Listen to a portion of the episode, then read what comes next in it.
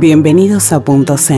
¿Conocen el mindfulness? Hoy les acercamos este nuevo episodio para conversar y entender más sobre esta práctica. Esto es Punto un espacio para acompañarte en tu vida diaria con temas relacionados a la familia, la salud y el bienestar. Hoy nos acompaña Magali Fernández, entrenadora de mindfulness para niños del programa El INSNEL y directora de la Academia de Enseñanza Consciente en el Uruguay. Magali, bienvenida. ¿Cómo podemos explicarles a todos los que nos están escuchando qué es el mindfulness?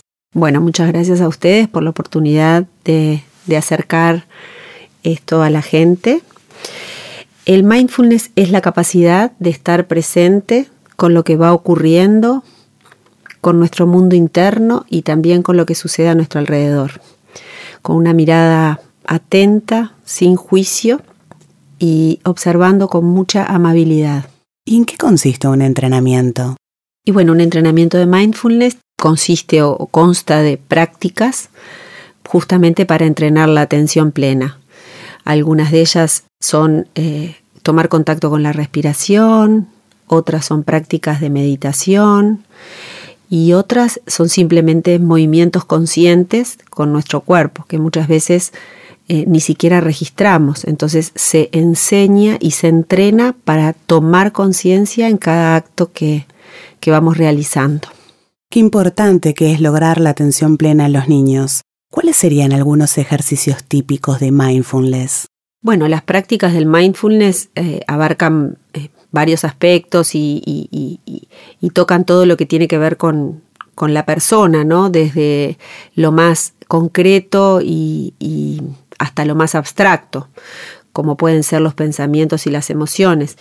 En un programa de mindfulness, en un entrenamiento de mindfulness, todas estas, este, todos estos aspectos son tomados en cuenta y se trabajan desde eh, la práctica de la atención, la conexión con la respiración.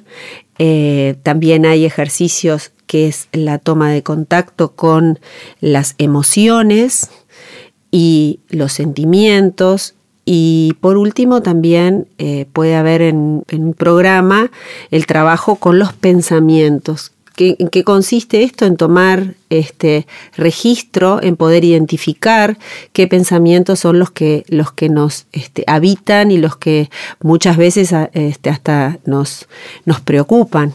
Hay una práctica muy linda que se llama la fábrica de las preocupaciones en los niños. Y, eso, e, e, ese, ese enseñarles a observar sin juicio es una de, los, eh, de las prácticas o de los ejercicios más comunes en mindfulness. Sin dudas que el mindfulness debe tener sus beneficios en los niños. ¿Cuáles son los principales? Bueno, eh, a lo largo de los años se han visto eh, beneficios, eh, sobre todo mejoras en las funciones ejecutivas, mejora en su autoestima o en su percepción de sí mismos, ya que empiezan a conocerse y a identificarse mejor. Eh, confían más también, confían en sí mismos, eh, son más amables eh, con, sí, con ellos y con el entorno, porque hay prácticas de amabilidad y de compasión y autocompasión. Esa es otra, otra de las cosas importantes del mindfulness. Y, como es un entrenamiento de la atención, aprenden a concentrarse más, a darse cuenta y sobre todo a pausar. Es importante esto en, cualquier entrenamiento, el poder parar y poder eh, tomar registro de lo que nos sucede y lo que sucede a nuestro alrededor es clave en un entrenamiento de mindfulness, la pausa. Y esto va muy de la mano de cuando podemos gestionar en nuestros niños eh, los berrinches, los miedos, la dificultad para ir, el insomnio, la dificultad para ir a dormir. Bueno, y mindfulness le, le acerca a los papás herramientas concretas, ejercicios precisos para gestionar estas, estas dificultades a veces en el ámbito familiar. ¿Y cuál debería ser el rol de los adultos en estas prácticas? Los adultos son una herramienta fundamental porque necesitamos que estén cerca y con presencia viva y consciente cerca de ellos para estas prácticas. Es prácticamente inviable pensar en un niño que lleve la práctica a su casa y su papá no lo acompañe. Es una gran oportunidad no solamente de estar más cerca de lo que son las emociones, los pensamientos del niño, sino también de las propias porque si los papás se dan la oportunidad de practicar mindfulness, no solamente van a ser menos reactivos, sino que también van a poder gestionar sus emociones. Muchas veces los niños son expertos en, despertar eh, la ira, en, poder, eh, y el mindfulness colabora, o sea, colabora para que nosotros tomemos conciencia y podamos ser eh, eh, no reactivos, esa es la realidad, o sea, no reactivos frente a las situaciones difíciles con nuestros hijos. Así que yo invito no solamente a, a que los niños lo practiquen, sino también los papás para aprender a conocerse mejor. Y para terminar, ¿cuál consideras que es el valor del mindfulness en los tiempos cambiantes en que vivimos?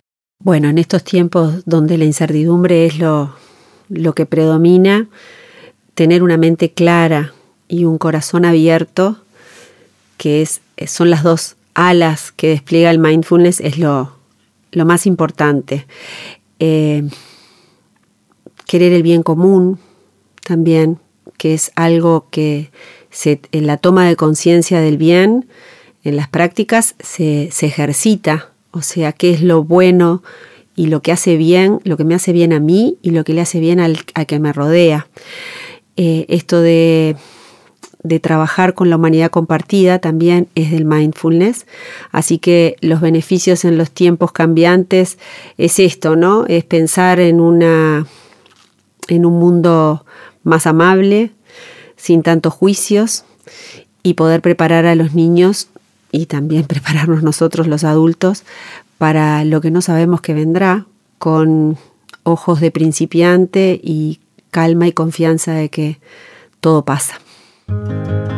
Muchas gracias Magalí por acercarnos los principales conceptos y pilares del mindfulness. Poder pausar. Nos despedimos con esta frase tan importante para la época en que vivimos y nos reencontramos en el próximo episodio de Punto SEM. SEM, cuida lo que más querés.